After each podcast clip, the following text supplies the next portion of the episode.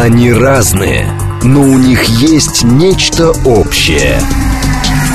Они угадывают курсы валют, знают причины кризисов. Их мишень – события. Эксперты отвечают на ваши вопросы в программе «Револьвер». Револьвер. Программа предназначена для лиц старше 16 лет.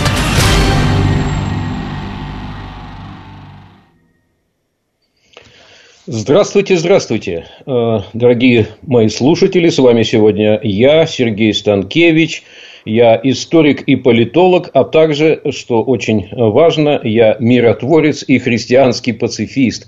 Вот таким меня, пожалуйста, и воспринимайте. Я сегодня в студии один, э, так что прошу некоторых скидок на возможные сбои э, в том, что я могу быть недостаточно оперативен и профессионален. Э, сообщаю на всякий случай, э, хотя вы, наверное, это знаете, все способы, как со мной в студии связаться.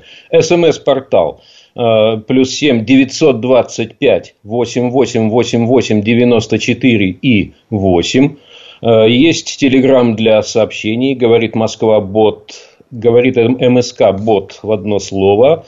Прямой эфир 8 495 73 73 94 и 8. Э, есть телеграм-канал «Радио говорит МСК». Ну и работает YouTube насколько я знаю. Вот такие способы со мной связаться. Э, кстати, перед эфиром я э, связался с Евгенией Волгиной, которая обычно мне помогает в этих эфирах. Она в отпуске она э, под парусом в открытом море, и оттуда, из открытого моря, попросила передать всем слушателям привет, что я с удовольствием и делаю. Теперь хотелось бы договориться о том, как мы построим с вами этот мой ответственный самостоятельный эфир.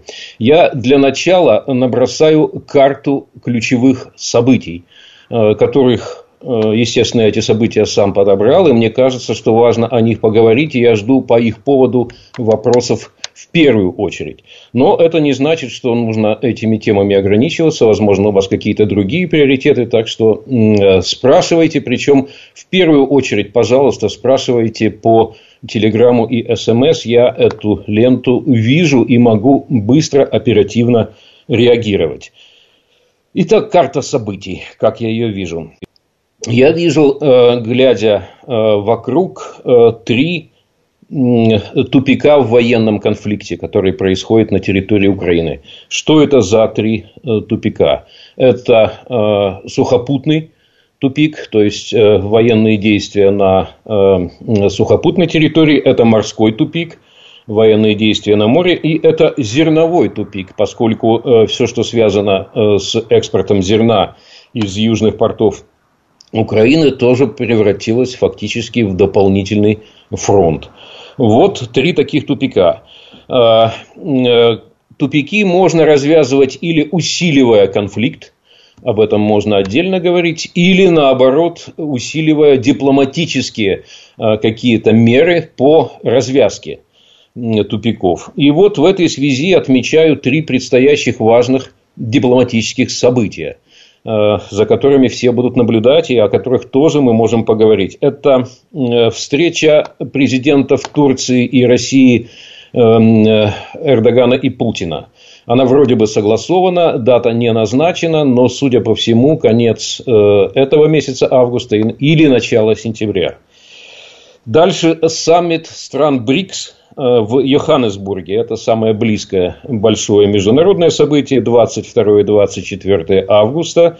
Много важных э, надежд с этим связано. Ну и, наконец, э, саммит Большой Двадцатки, G20, собираются они, лидеры стран на уровне глав государств в Нью-Дели, в Индии, и это 9-10 сентября, следующий месяц. Вот такие три важных дипломатических события, на которых будут искаться развязки возникших тупиков ранее упомянутых.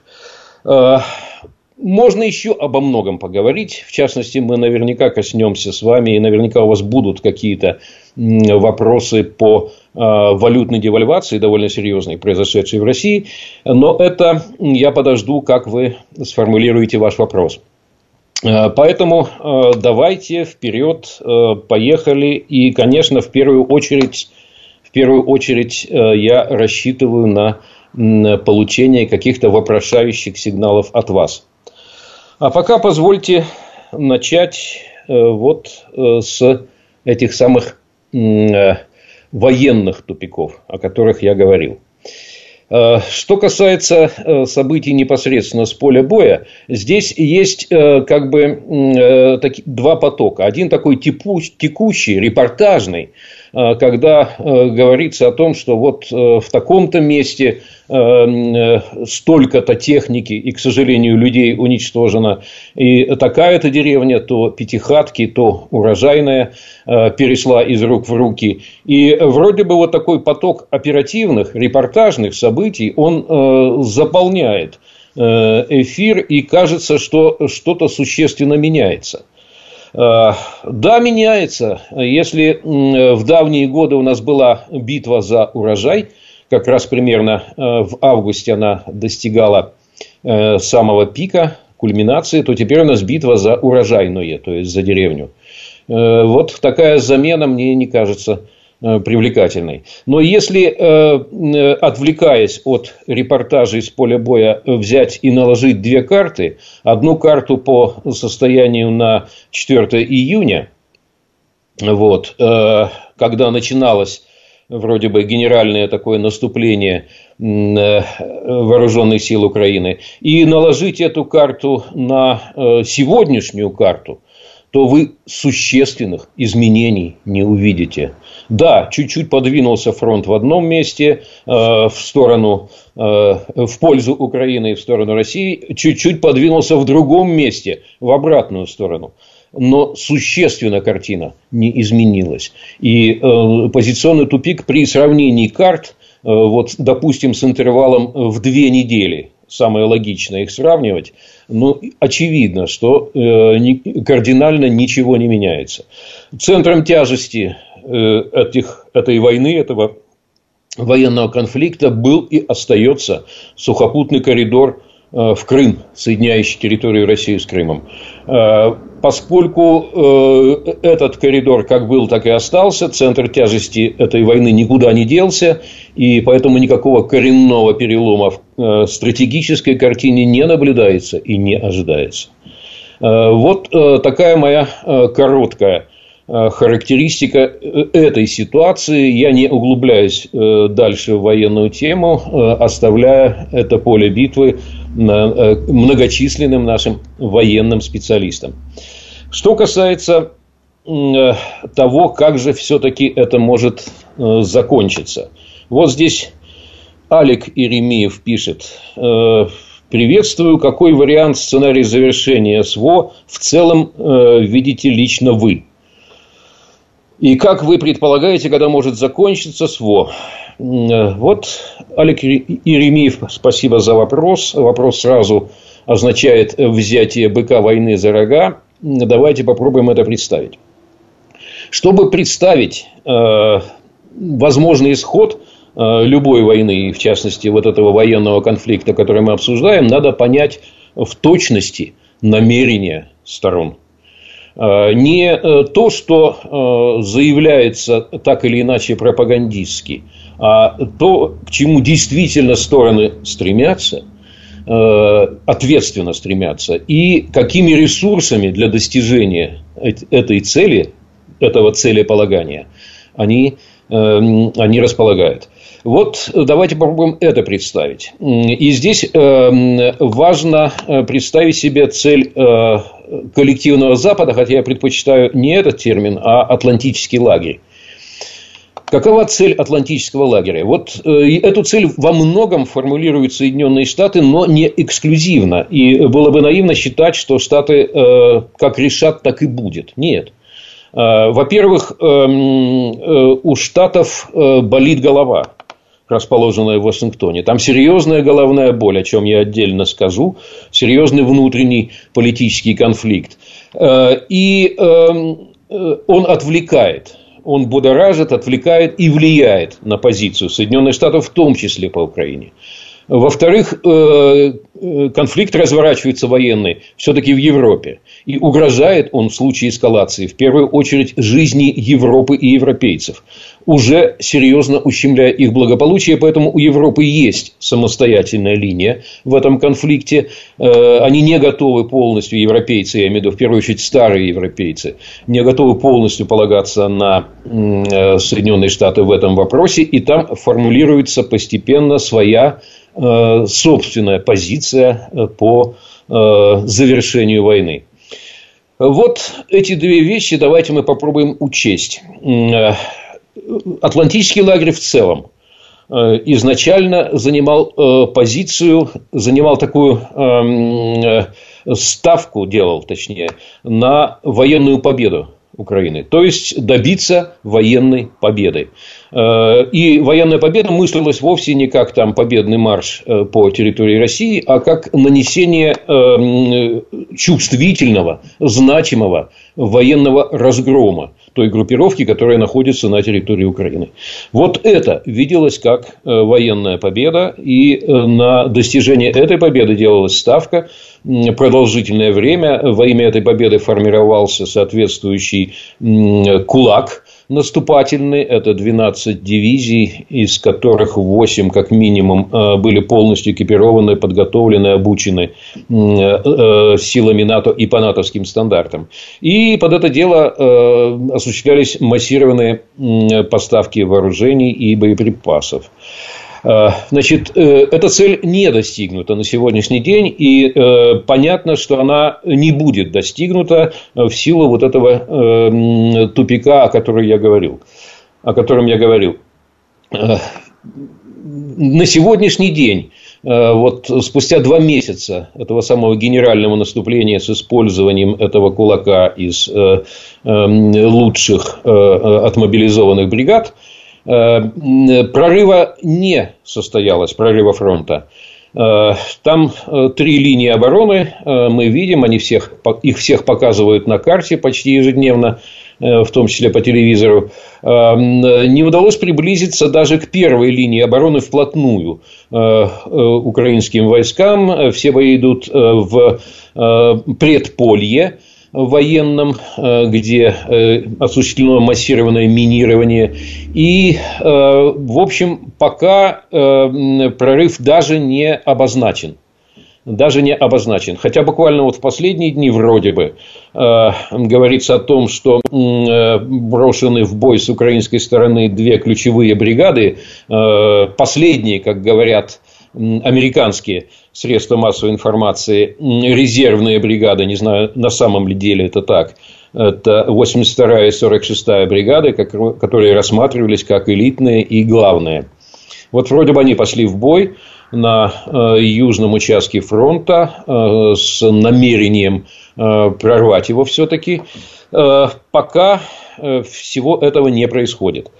Э, Мое убеждение, что даже если что-то такого рода произойдет, э, хода войны стратегически это не изменит. И э, военного решения у этого серьезного военного конфликта не будет. Все равно главное решение придется искать на дипломатическом фронте. Тем временем Атлантический лагерь изменил свое целеполагание изначальное, то есть это уже не победа украинской стороны, и это не тем самым э, э, значительный и существенный э, военный разгром группировки российских войск, а это иная задача. Задача ставится избежать поражения. То есть, чтобы украинской военной группировке, вот сейчас сформированной, не было нанесено значительное и чувствительное поражение возможным каким-то контрнаступлением. Вот так задача ставится, чтобы с той стороны э, э, подобное не произошло. Ну, а э, кроме того, кроме того, поскольку осознание тупика и усталость от войны нарастают в Атлантическом лагере, в столицах европейских и в американских политических кругах, особенно в кругах разведывательно-оборонного сообщества, не в идеологических кругах, э, постольку э, возрастает давление в пользу ускоренного перехода в дипломатический формат урегулирования уже предстоящей осенью. И в этой связи звучат конкретные предложения о развязке. Вот уже более конкретно адресуясь к вопросу, Э, Алика Иремиева, чем это может закончиться. Тут э, буквально на днях произошла определенная сенсация. Есть такой э, Стен Йенсен. Эм, это глава личной канцелярии Столтенберга, генсека НАТО, который заявил, что Украине, скорее всего, придется пожертвовать какими-то территориями ради того, чтобы вступить в НАТО, э, видимо, в границах оставшихся территорий. Это было сказано на таком полузакрытом совещании экспертном э, натовских кругов. И, естественно, было немедленно отвергнуто и опровергнуто, э, начиная с Киева и кончая другими некоторыми натовскими столицами. И многие попытались от этого отмахнуться, просто как от какой-то случайной глупости. Эм, от какого-то безответственного заявления. Э, я бы так не делал на самом деле. И вот углубившись в тему, посмотрев повнимательнее на ситуацию, э, я вижу, вижу что э, это не рядовое событие, вот этот, вот этот выпад Э, Стиена Йенсена. Кто он такой, э, дорогие друзья? Вообще, это профессиональный военный, это э, норвежец, который находится в НАТО, вот в этом самом руководящем органе НАТО с 2012 года. То есть, он там больше 10 лет. Больше 10 лет. Более того, он сначала был там ведущим аналитиком, стратегом военным.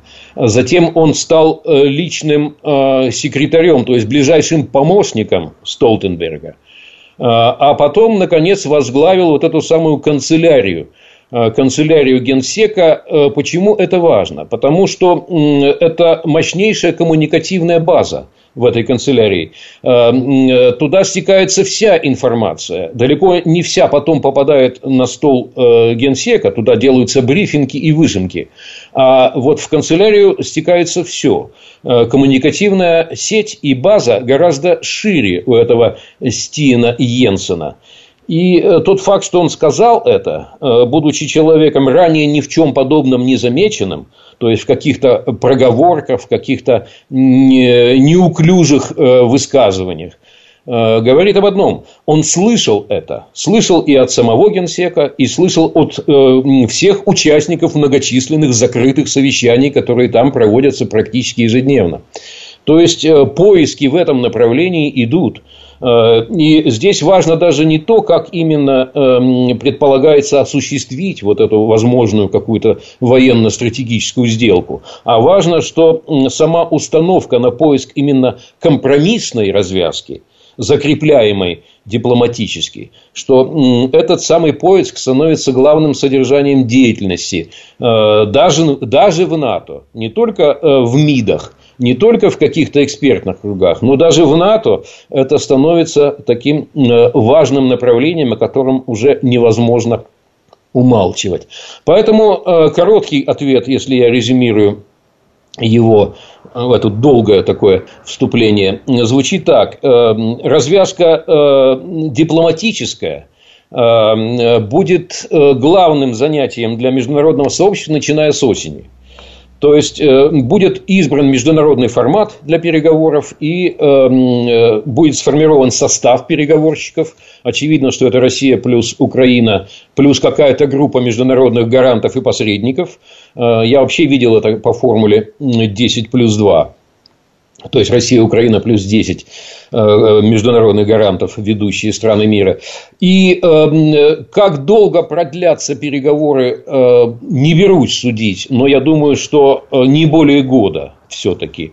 Главный вопрос в следующем. Вот этот год напряженного поиска дипломатической развязки ну, год я как предельный срок, может быть, и короче управиться. Вот этот год, он пройдет под аккомпанемент взрывов и выстрелов на поле боя. То есть, будет ли параллельно протекать дипломатическая кампания и военная кампания, временами влияя друг на друга, или все-таки удастся заключить какое-то соглашение о прекращении огня, чтобы переговоры шли без существенных военных столкновений и потерь. Вот это вопрос, на который пока нет ответа. Хотелось бы, чтобы сначала все-таки прекращение огня, твердое, гарантированное, пусть даже с отдельными эксцессами, а затем в полную мощь, э, говорят дипломаты. Получится или нет, не знаю. Вот, э, простите, что я немножко затянул ответ – Э, но э, это, очевидно, важнейший сейчас вопрос. Э, мы можем сколь угодно в детали дальше уходить, но, естественно, надо, надо начинать вот с этого, с главного. А теперь можем уточнять вот это мое программное заявление. Давайте Давайте, вот тут меня упрекают, почему вы выступаете в монологе и не ведете диалог. Давайте, давайте вопросы. Так, э, пошли тут э, резкие реплики. Э, не нравится людям, что я пацифист. Ну, а что делать, дорогие друзья? В церкви вы давно не были. Вот выдающимся пацифистом был Иисус Христос, а многочисленные последователи его христиане, которые, в общем-то, в мире пока преобладают, вот они в той или иной мере пацифисты вслед за Христом. Э, по поводу того, где Евгения Волгина, я уже э, ответил. Так, так. Ну, больше пока я здесь не вижу существенных вопросов. Тут пытаются увести нас в сторону персональной полемики. Не буду в нее вдаваться. Э, вот любопытная реплика. Ни один эксперт не смог правильно предсказать ни начало спецоперации, ни ход ее проведения, ни наше отступление, а значит, все ваши предсказания можно выбросить в мусорный ящик. Э, человек под псевдонимом «Стратегический инвестор» пишет. Можете выбросить, но заметьте, что э, речь не идет о каких-то предсказаниях.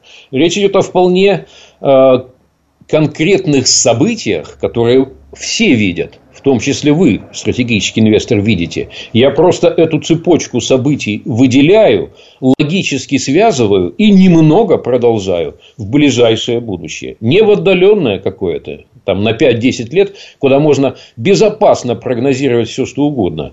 А, дальше по э, модели Хаджина Средина что-то произойдет. А э, делаю это достаточно аккуратно. И продолжу делать это после перерыва на новости и рекламу. Они разные, но у них есть нечто общее. Они угадывают курсы валют, знают причины кризисов. Их мишень – события. Эксперты отвечают на ваши вопросы в программе «Револьвер».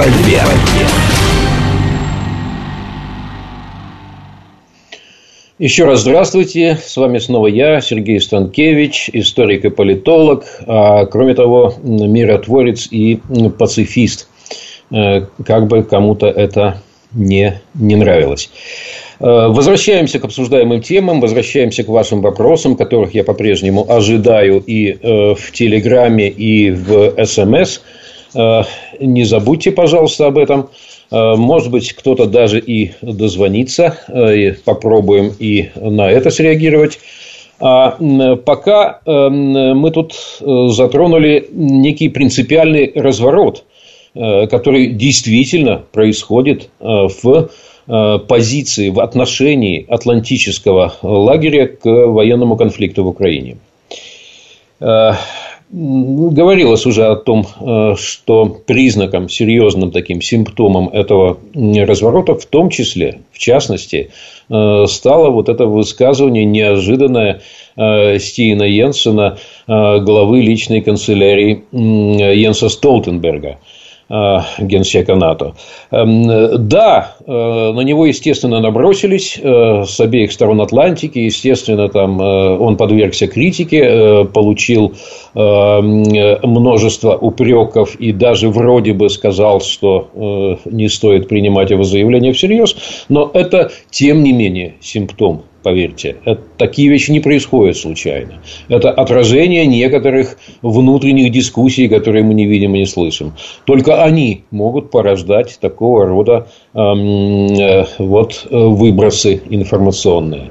Ну, а э, сейчас имеет смысл все-таки поглядеть, на мой взгляд, пристальнее э, к тому, что происходит в Соединенных Штатах. Все-таки э, воздействие Соединенных Штатов и на э, глобальную политическую повестку, и и на ход военного конфликта на территории Украины, оно все-таки доминирует а, оно не является абсолютным, то есть э, вовсе не э, по указке из Вашингтона э, все происходит и все меняется. Нет, далеко не так. Но это влияние преобладает над остальными источниками и центрами силы и влияния, поэтому стоит уделить внимание Соединенным Штатам. Я уже упоминал, что у Америки э, серьезная головная боль, и заключается она в следующем. Э, борьба между двумя основными э, политическими партиями, республиканской и демократической, в Соединенных Штатах все более превращается из политической в уголовно-процессуальную с одной стороны, ведущий кандидат от республиканцев э, на предстоящих э, президентских выборах, это Дональд Трамп, э, получил уже четвертое, внимание, четвертое уголовное дело, по которому ему официально предъявлены обвинения в совершении федерального преступления, это не считая отдельных якобы мелких неприятностей, которых, которые возникают на уровне штата. То есть его обвиняют в четырех по четырем федеральным уголовным делам. И в каждом из этих уголовных дел куча пунктов, э, в которых перечисляется, что же такого Трамп совершил. Э, Причем последнее вот это обвинение, которое предъявлено в штате Джорджия окружным прокурором, оно чем особенно? Тем, что здесь как бы ну, обвиняющая, атакующая сторона – а это э, демократическая партия, от имени которой и под влиянием которой действуют государственные органы Соединенных Штатов Америки, это Министерство юстиции, отчасти ФБР и в значительной мере те или иные отдельные прокуроры. Эм, вот эта атакующая страна, она отбрасывает все сдержки, э, все оговорки, э, любое стеснение. Э, потому что обвинение предъявлено э, по закону РИКО. Э, это аббревиатура, обозначающая закон, по которому преследуются группы мафии и рэкетиров. То есть обвиняемые рассматриваются как мафиозная рэкетирская группа. И кто же в составе этой мафиозно-ракетирской группы с точки зрения вот, тех, кто предъявил это обвинение? Э, ну, там бывший 55-й э, президент, э, простите, 45-й президент Соединенных Штатов Америки Дональд Трамп.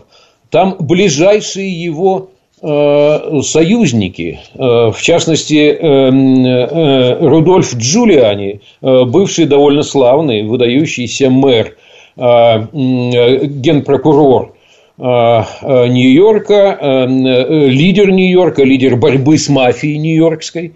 Там глава, бывший глава аппарата Белого дома, там один из руководителей Министерства юстиции при Трампе. И всего таковых, кроме Трампа, 18 человек, а всего 19 обвиняемых. То есть 19 человек в составе мафиозно-рекетирской группы с точки зрения по версии обвинения.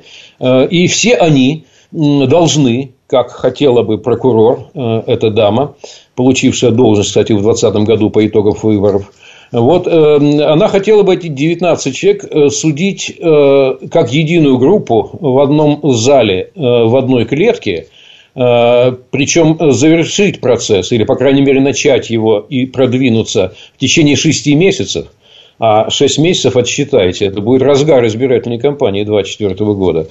Э, и эм, еще, что немаловажно, этот процесс – естественно, феноменальный и сенсационный. Э, э, дама прокурор хотела бы показывать полностью по телевизору. То есть в средствах массовой информации вести прямую трансляцию. Закон штата Джорджия от 2018 года создает такую возможность. В других штатах такой возможности нет, там только, знаете, сидят художники и наброски делают карандашные. А э, в штате Джорджия возможность транслировать судебные процессы такого рода, ссылаясь на общественную значимость, существует.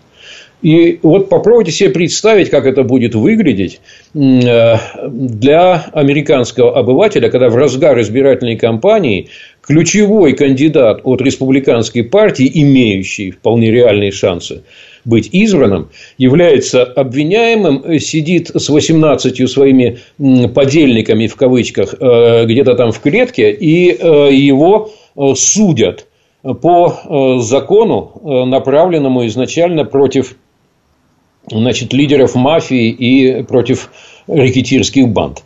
Э, можете себе представить э, эффект, и очевидно, что на медийный и политический эффект организаторы вот этой затеи в первую очередь рассчитывают. Но э, не все так просто. У демократической партии действует и республиканская партия, и с этой стороны Эм, форсируется процесс против Хантера Байдена, это сын президента.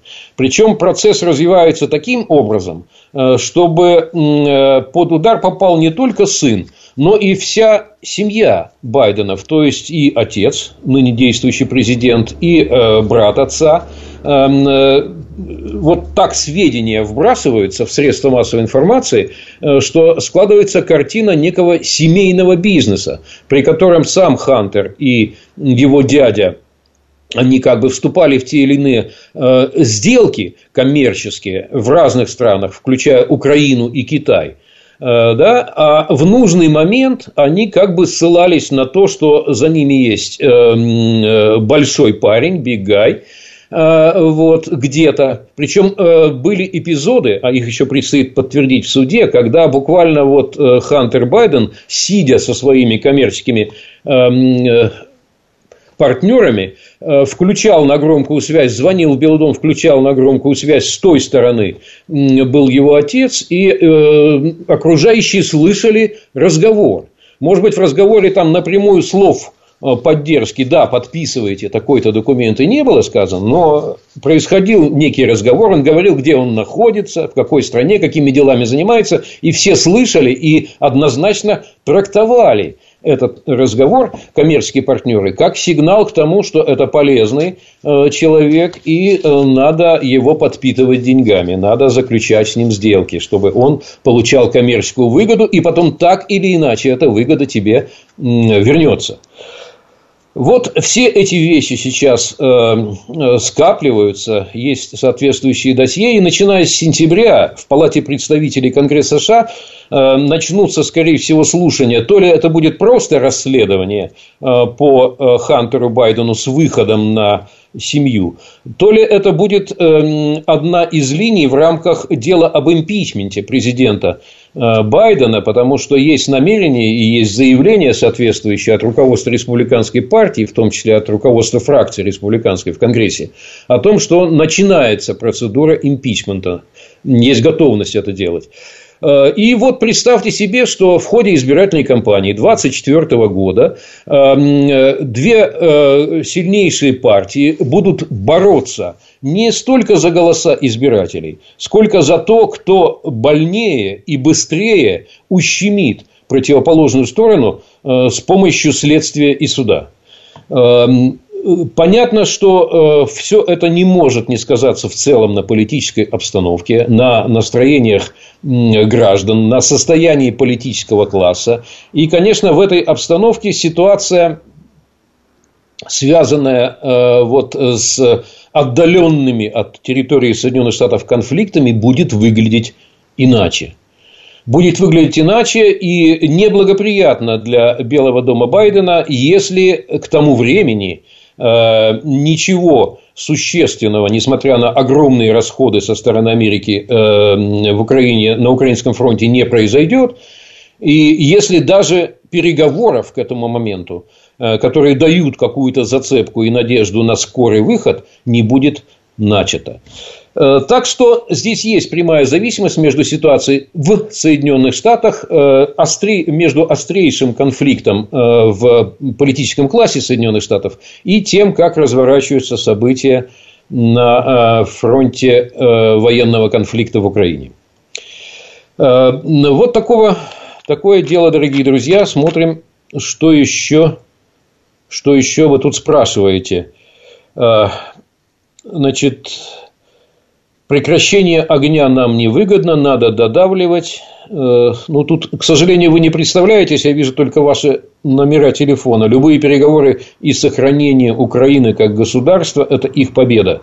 И отсрочка войны на 20 лет, пишет не представившийся наш слушатель.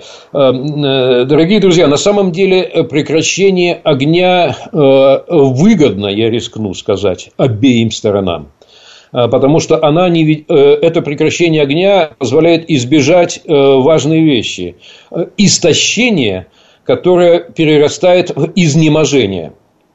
Э, если конфликт становится войной на истощение очень долгосрочной, на годы, и если он одновременно становится тотальным, то есть воюют не только вот эти действующие на сегодня корпуса, э, там примерно по, э, допустим, 700 тысяч, я условно говорю, с обеих сторон. А если два общества и два государства целиком, отмобилизовавшись, начинают воевать, э, то это очень существенная угроза. Существенная угроза и самоистощения, самоизнеможения. Кроме того, две еще важных угрозы. Это угроза интернационализации, что рано или поздно в конфликт будут втянуты и другие государства. Э, представьте себе, дорисуйте сами себе картину, ладно? И э, второе – это эскалация вплоть до применения ядерного оружия. Вот эти угрозы при долгой войне и тотальной войне, когда все общества и государства целиком сверху донизу вовлечены в конфликт, вот эти две угрозы абсолютно реальны. Так что избежать этих угроз крайне важно – я уверен, что крайне важно обеим сторонам. Э, и поэтому все-таки прекращение огня и перевод конфликта в формат дипломатического регулирования – это абсолютно необходимое обстоятельство. Э, опять-таки, не представившись, э, к сожалению, я призываю представляться, некий слушатель нас спрашивает, как вы думаете, у Зеленского есть компромат на Байдена? видя, как Зеленский командует Байденом, складывается впечатление, что действительно есть. Зеленский не командует Байденом. Эм, у Зеленского есть другой ресурс. Э, и э, применительно к Соединенным Штатам в частности, но не только, и к другим странам, Зеленский напрямую апеллирует э, к избирателям в Америке, в других странах, эм, оказывая на них достаточно серьезное эмоциональное воздействие. Э, он э, медийный человек, он продюсер зрелищ, он умеет подать э, себя и подать ситуацию. Поэтому он через голову руководителей тех или иных государств адресуется напрямую к избирателям, напрямую к политическим партиям, а там и политические партии, и руководители государств очень серьезно зависят от настроений. От настроений э, в избирательной среде и от э, даже, и даже от СМИ. Там тоже достаточно от картинки в СМИ тоже достаточно серьезно зависит. Таким образом, он влияет не так, что вот позвонил и приказал, а он через э, воздействие на внутреннюю ситуацию, внутреннюю аудиторию влияет. Да, влияет. Но это не значит, что у него есть какой-то там серьезный компромат. Есть ли возможность как-то посодействовать разоблачению мнимых э, преступлений э, кого-либо из семейства Байденов, э, возможно, есть. Там именно в Украине есть некие концы от коммерческой деятельности Хантера Байдена, он входил там в руководство фирмы Бурисма пресловутой, которую уже вроде ликвидировали, вроде чуть ли не там закопали и бетоном залили сверху, но все равно какие-то концы остались. Есть люди, Э, которые видели, слышали, есть документы наверняка, которые где-то хранятся. Теоретически, да, но почти наверняка э, все это не будет пущено в ход в ближайшее время, чтобы повлиять на политическую ситуацию. Э, вот когда э, будет расследование серьезное в Конгрессе, и когда попробуют вытащить э, свидетелей туда, э, там может что-то всерьез измениться. Но это будет уже в руках американских законодателей, а не Зеленского. Эм, еще один вопрос. Выпустят ли из тюрьмы Трампа, если он победит на выборах? Остроумно. Александр, Московская область, э, спрашивает. Остроумный вопрос, и, вы знаете, ответ будет тоже остроумным. Э, я интересовался этим вопросом. Значит, на сегодняшний день, во-первых, даже если против Трампа ведется э, уголовное дело, то есть он стал обвиняемым, а не просто подозреваемый. Так, теперь его статус обвиняемый. Да? И даже если эм, э, процесс начался, и он должен представать перед э, судом, эм, в этом случае он не обязан прекращать избирательную кампанию, он имеет право продолжать участвовать в выборах и даже быть избранным.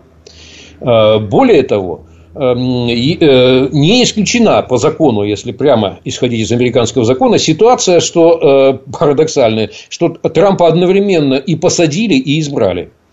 То есть он, э, ему как бы эм, перед ним становится, встает задача руководить страной, эм, ведущей ядерной сверхдержавой прямо из тюрьмы.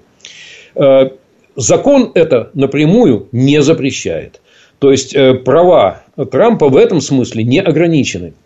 Э, и я не исключаю, что в этом случае э, решение будет за Верховным судом. Верховный суд в Соединенных Штатах имеет право, восполняя те или иные пробелы в законодательстве, принимать прецедентные решения.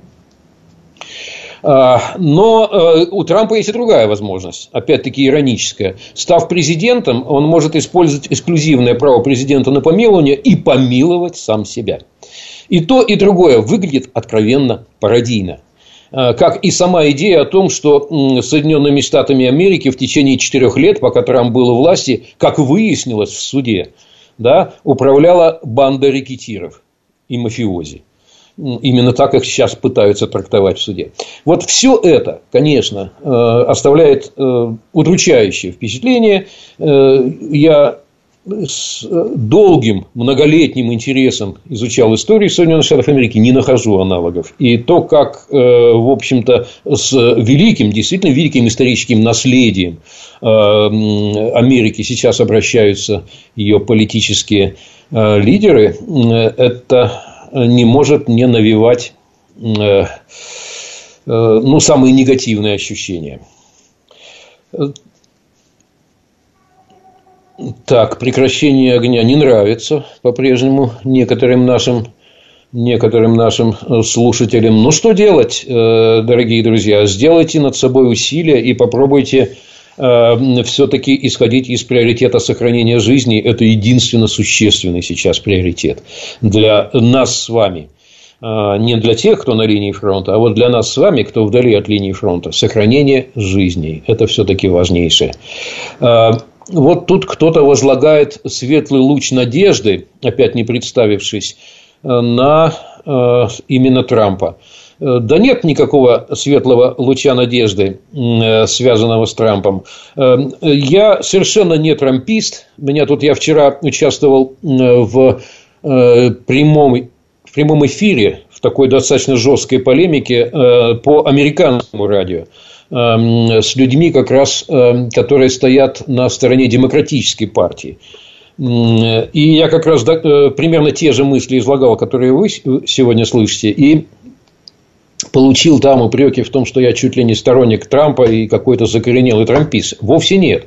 Э, Все время, пока Трамп был у власти и реально э, значит, действовал как президент, я был его критиком.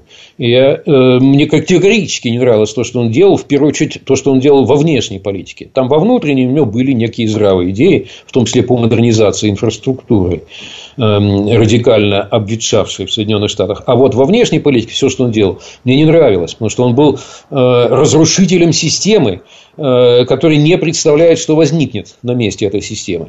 И считать его светлым лучом надежды не стоит. Бессмысленно, дорогие друзья.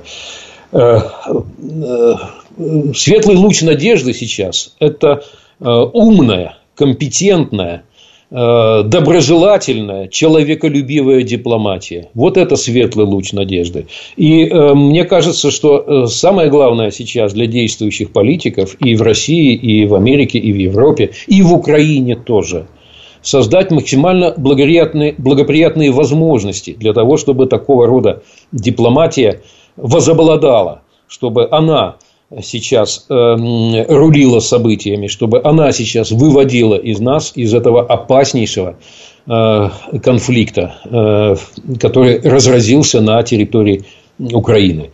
Э, мы еще долгие годы будем изучать истоки этого конфликта. Мы еще э, много раз вернемся к тем или иным ключевым поворотным точкам, размышляя а вот здесь можно ли было повернуть? Вот здесь можно ли было решить все иначе? Потому что ретроспективно, оглядываясь назад, многие оценки корректируются. И правильно, что корректируются.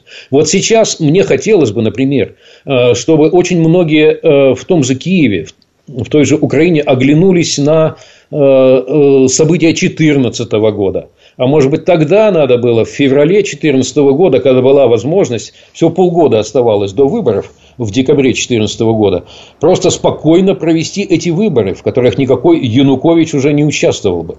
И э, мирно, без потерь территориальных и человеческих, перейти к некому новому состоянию украинского государства э, в диалоге со всеми территориями, в диалоге со всеми этнокультурными общинами, населяющими э, Украину. Почему тогда этого не было сделано вот сейчас, оглядываясь назад из сегодняшнего дня? Я бы пригляделся и э, к пресловутым Минским соглашениям, многократно охаянным. Вот э, сравните э, нынешнюю ситуацию э, с тем, что э, могло состояться благодаря Минским соглашениям. Да, реинтеграция Донбасса, да, автономия в составе унитарного государства и э, мирное, нормальное, конструктивное сотрудничество между регионами и спокойное, компромиссное э, развитие. Вот надо, надо сравнивать нынешнюю ситуацию во всем ее трагизме, который далеко не исчерпан, с тем, что могло бы быть, если мы бы были чуть дальновиднее и компромисснее – внимательно на предшествующих этапах и поворотах. На этом я завершаю. Желаю всем мира и до следующих встреч, дорогие мои друзья.